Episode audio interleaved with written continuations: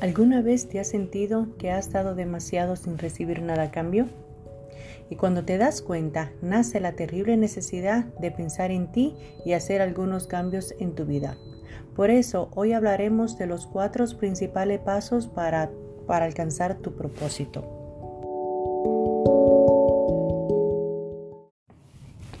Vamos a empezar escribiendo una carta sobre ti, diciéndote lo que quieres hacer cómo te visualiza en un tiempo determinado.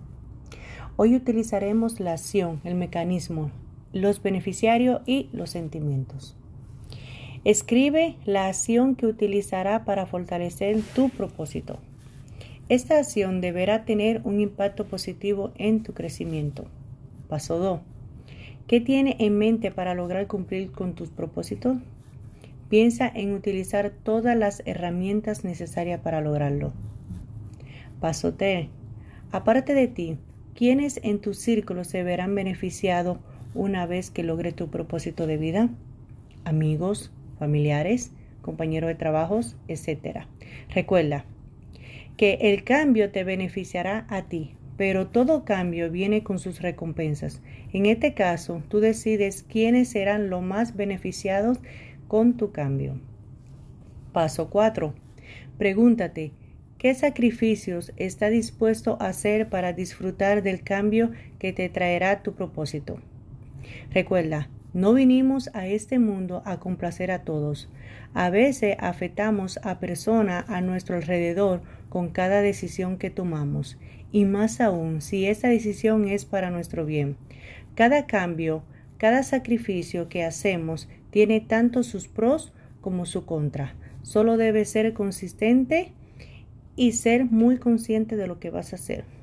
Todo saldrá bien. Cuando tomamos la decisión de hacer cambios, debemos ser pacientes, ya que el cambio no llegará de la noche a la mañana. Tenemos que poner en práctica todo lo que vamos aprendiendo. Si hoy decidiste dar este paso, espero que sea por ti y no por nadie más. Si ayer sufriste o no te valoraron o quizá no tuviste la valentía de ir por el camino correcto, no fue por culpa de un tercero. Cada uno somos responsables de nuestras acciones. Por lo tanto, somos lo único capaces de cambiar esa situación. Toma la acción de hacer algo hoy. Tiene en tus manos el mecanismo para empezar. Piensa en los beneficios que ese cambio traerá a tu vida. Recuerda, que tus sentimientos también son importantes. Piensa en ti. Ya es hora. Feliz tarde. Tengan todo. Siempre me he debido a mi público. la opinión de ustedes para mí es muy importante. Me encantaría que me dejaran un comentario debajo de cada episodio que escuchen o me podrían enviar un mensaje privado al 503 484 5879 vía WhatsApp. Me encantaría poder ayudarte un poquito más. Feliz tarde.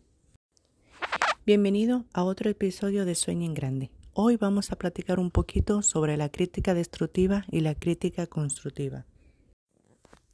¿Qué reemplaza la fe en el corazón del hombre cuando éste ya la ha perdido? Hola, mi nombre es Alexandra Farías y como siempre aquí vengo con otro capítulo de tu podcast vamos a hablar un poquito de la fe, cuando el hombre ha perdido su fe. Cuando llegamos a este mundo, venimos llenos de amor y una fe invaluable. Pero en el transcurso del camino, la vida de muchos se va formando con un poco de dificultades. Eso hace que muchos individuos refuercen su fe para poder lidiar con todas las adversidades, pero otros son más débiles y todas las malas circunstancias que le van pasando en el camino, en vez de ajustarse a la vida, se lamentan, se quejan y culpan a la vida de sus desgracias, y creen que son unos fracasados. Su fe se va apagando poco a poco, dejan de luchar y reemplazan su fe con cobardía y rencor. Alguien me recordó que, perdemos la fe porque olvidamos que somos hijos hechos imagen de semejanza de Dios y perdemos nuestra identidad de ser hijo reconocido. Levanta tu cabeza, entrégale tus problemas a Dios, toma el control de tu vida. Tú puedes, confía, Es lo único que debe de hacer en este momento, confiar en ti. Detente, mira a tu alrededor y pídele a Dios que libere tu camino. Escava en lo más profundo de ti. A veces la respuesta siempre estuvo en tu cabeza, pero te cubriste de escombro negativo cuando perdiste tu fe. Indaga un poco más profundo dentro de ti y verás que toda la respuesta a esa pregunta que te habías hecho estuvieron siempre ahí. A veces Dios nos responde con su silencio y solo con fe, no con los oídos, podemos escucharlo. Vivimos en un mundo express, donde todo es rápido y como tal debemos actuar. Si decidimos hundirnos en nuestra depresión y dejar que nuestro dolor o nuestra cobardía nos domine, antes que nos demos cuenta, no, no habrá nadie que nos recuerde mañana. Mujer, hombre, Despierta la vida, rehabilita tu fe. La fe en ti significa vivir con incertidumbre, sí, pero vivir al fin. Entiendes que para sobrevivir en este mundo express y lograr cualquier cosa requiere de acción, fe y creer en ti mismo. Nos vemos en la próxima. Cuídate mucho y que Dios te bendiga.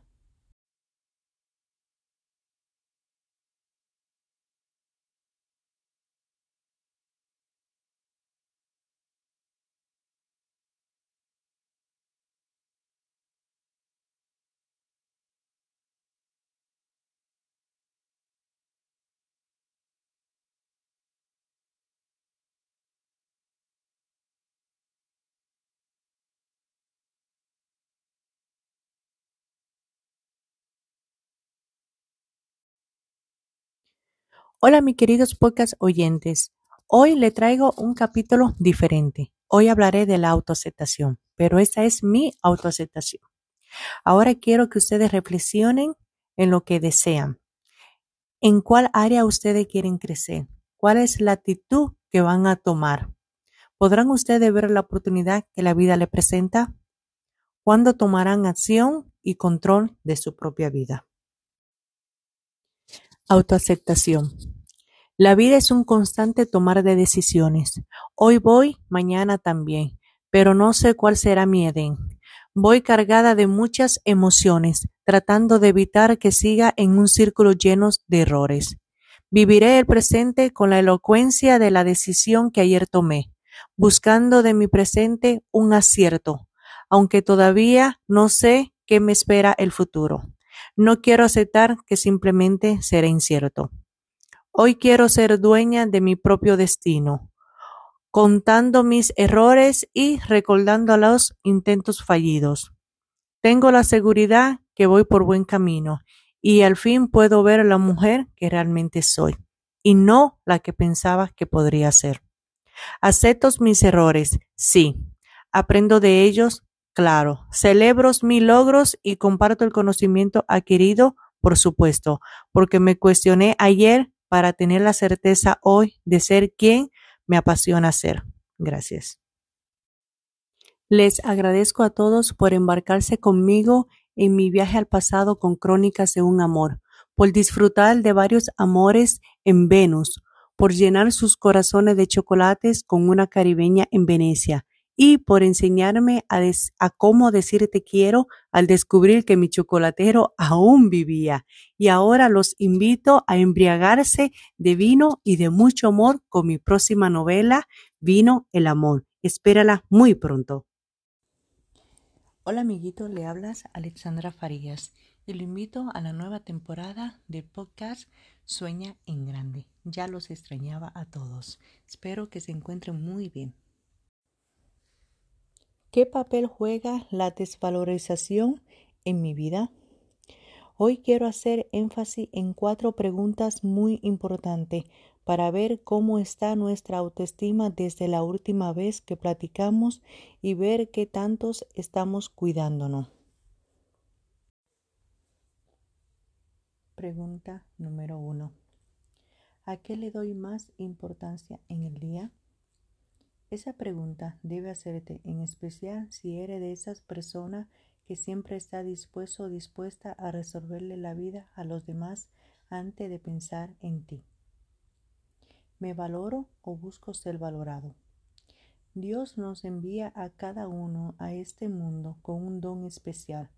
Eso nos hace valiosos, pero depende de nosotros fortalecer ese valor. No espere que los demás te valoren para sentirte valorado. No olvides que tan solo por existir ya eres valioso o valiosa. 3. ¿Cómo me desvalorizo? A veces no, ofendemos nosotros mismos cuando nos sentimos fracasados o cuando alguien nos ilimita y se lo permitimos. Justo ahí nos desvalorizamos nosotros mismos. ¿Cómo me desvalorizan los demás? Wow. Esta pregunta, en definitiva, merece una respuesta muy larga. La dejaremos para el siguiente episodio. Y decido dejarlo mejor con este consejo. Nadie tiene el derecho ni el poder de restarle valor a tu vida. Por eso, pídete perdón por olvidarte por pensar que no tenías permiso de equivocarte, por dejar que los demás decidieran por ti. Así que, por favor, abrázate, ámate y haz una cita contigo y disfrútate. Así que nos vemos en la próxima. Que Dios te bendiga y, por favor, dilo fuerte. Ámate, valórate, quiérete. Gracias. Hola, ¿cómo se encuentra mi podcast oyente? Y seguimos aquí con su podcast Sueña en Grande. En el capítulo anterior nos quedamos con la respuesta última que era cómo me desvalorizan los demás. Ahora vamos a empezar para dar respuesta a esta gran pregunta. No te lo pierdas, ya empezamos. Si te pones a pensar, nadie te desvaloriza sin que tú se lo permitas. El valor propio nace de ti.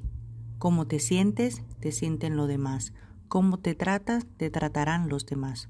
Por ahí empieza el valor o la desvalorización de uno mismo. Existen personas en nuestras vidas que solo nos utilizan para sus propios fines, pero cuando no te necesitan ni un mensaje para saber de ti, te envían. Esas personas son personas egoístas. Hay otras que les encanta jugar con tu tiempo y tu paciencia. Esas son personas inestables que debemos de mantenerla un poquito alejada.